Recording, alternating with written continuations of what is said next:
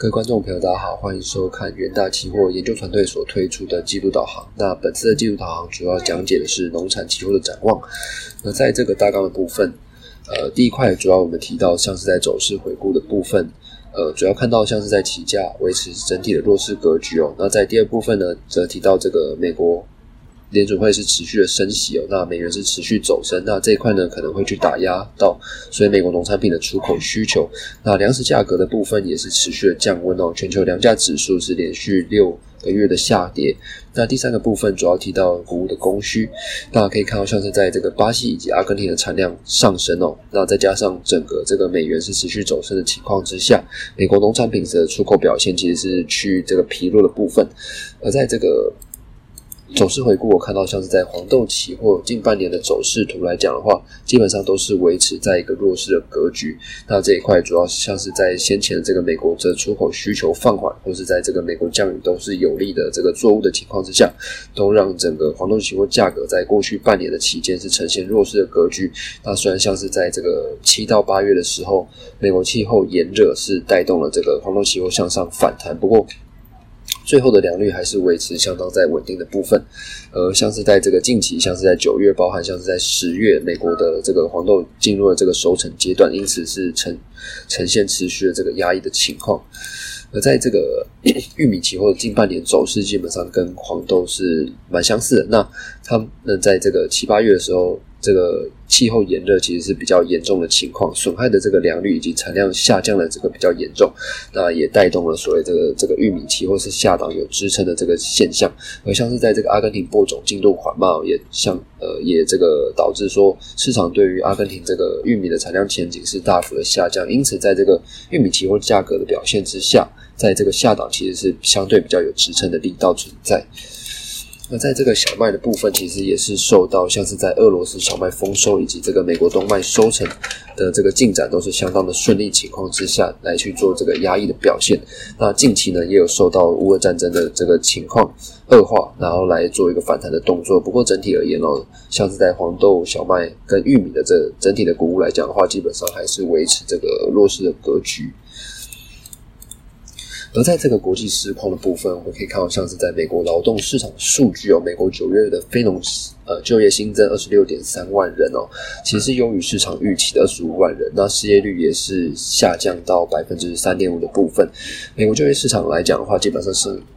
是维持相当的稳健哦。那不过物价方面来讲的话，就是相当的糟糕。可以看到这个美国九月的消费者物价指数 CPI 是年增百分之八点二的部分，是高于市场预期的百分之八点一哦。那这两个数据来看的话，美国联储会当然会去提呃，市场当然去提振这个美国联储会大幅升息的预期哦。那这一块都会导致美元是持续的走强。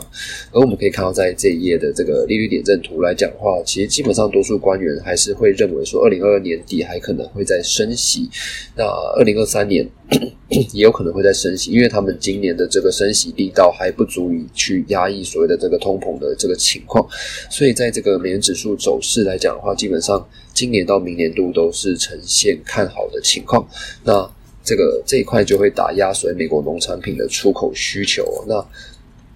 呃，加一到这个美国农产品的出口需求之外，呃，除此之外，今呃现在已经进入了所谓美国黄豆跟玉米的这个收成阶段。如果说这个出口的动能没有办法是持续做一个扩充的情况来讲的话，基本上美国的这个谷物来堆积的话，基本上会压抑所谓的期货价格的表现。那我们可以看到，国际供需黄豆供需来讲的话，基本上呃今年的这个南美洲的情况。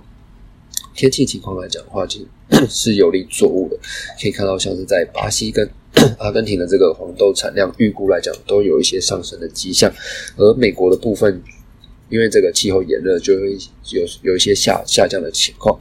那这一块呢，就会打压到这个美国的农产品的出口需求。所以我们可以看到，在右方的这个美国出口预估，阿根廷跟 跟巴西的黄豆出口预估基本上都是向上调升，而美国是做一个下调的情况。而在玉米的部分也是，呃，也是基本上是跟这个黄豆蛮相似的，就是美国的产量下降，那巴西跟阿根廷的这个产量上升，所以在这个南美洲的这个玉米的出口来讲的话，基本上竞争力倒会比较这个强劲。然后可以看到在右边的这个美国的玉米的月出口量。基本上这个红色这条线是 属于今年的这个出口数据的部分，基本上都是相对低于这个过去几年的表现。而在小麦的部分哦，主要可以看到今年的这个美国的这个小麦产区，其实基本上是这个呃气候天气其实有一些影响，那导致这个 USDA 针对美国小麦的库存预估以及这个价格有一些调整的动作，所以他们把这个美国小麦的库存做一个下调的动作，然后在这个平均农场价格来做一个上调，所以基本上呃针对小麦的这个小麦期货的。表现来讲的话，基本上是有一些这个震荡支撑的这个情况，但是可以看到，在这个全球需求量是持续的上升哦，小麦的需求是持续的上升。那包含像是在这个俄罗斯，俄罗斯的这个小麦的出口，其实也是创下了这个过去几年的相当良好的表现。那因为这个欧根根据这个欧盟作物的监测机构，他们报告也显示说，将二零二二年小麦的产量调高至。这个创纪录的九千五百万吨哦，但虽然说整体的这个全球小麦的进口预估是有一些向上调整的情况，不过今年的这个俄罗斯的小麦是有一些丰收的这个预期哦，那导致说整个美国的小麦在出口的需求上面其实也是相对疲弱。好，那最后提到这个乌俄战争了。那乌俄战争近期是有一些恶化的情况，基本上这一块也会支撑所谓的这个小麦期货价格的表现。那可以看到，在这个乌俄战争爆发之后，USDA 针对这呃俄罗斯小麦的收成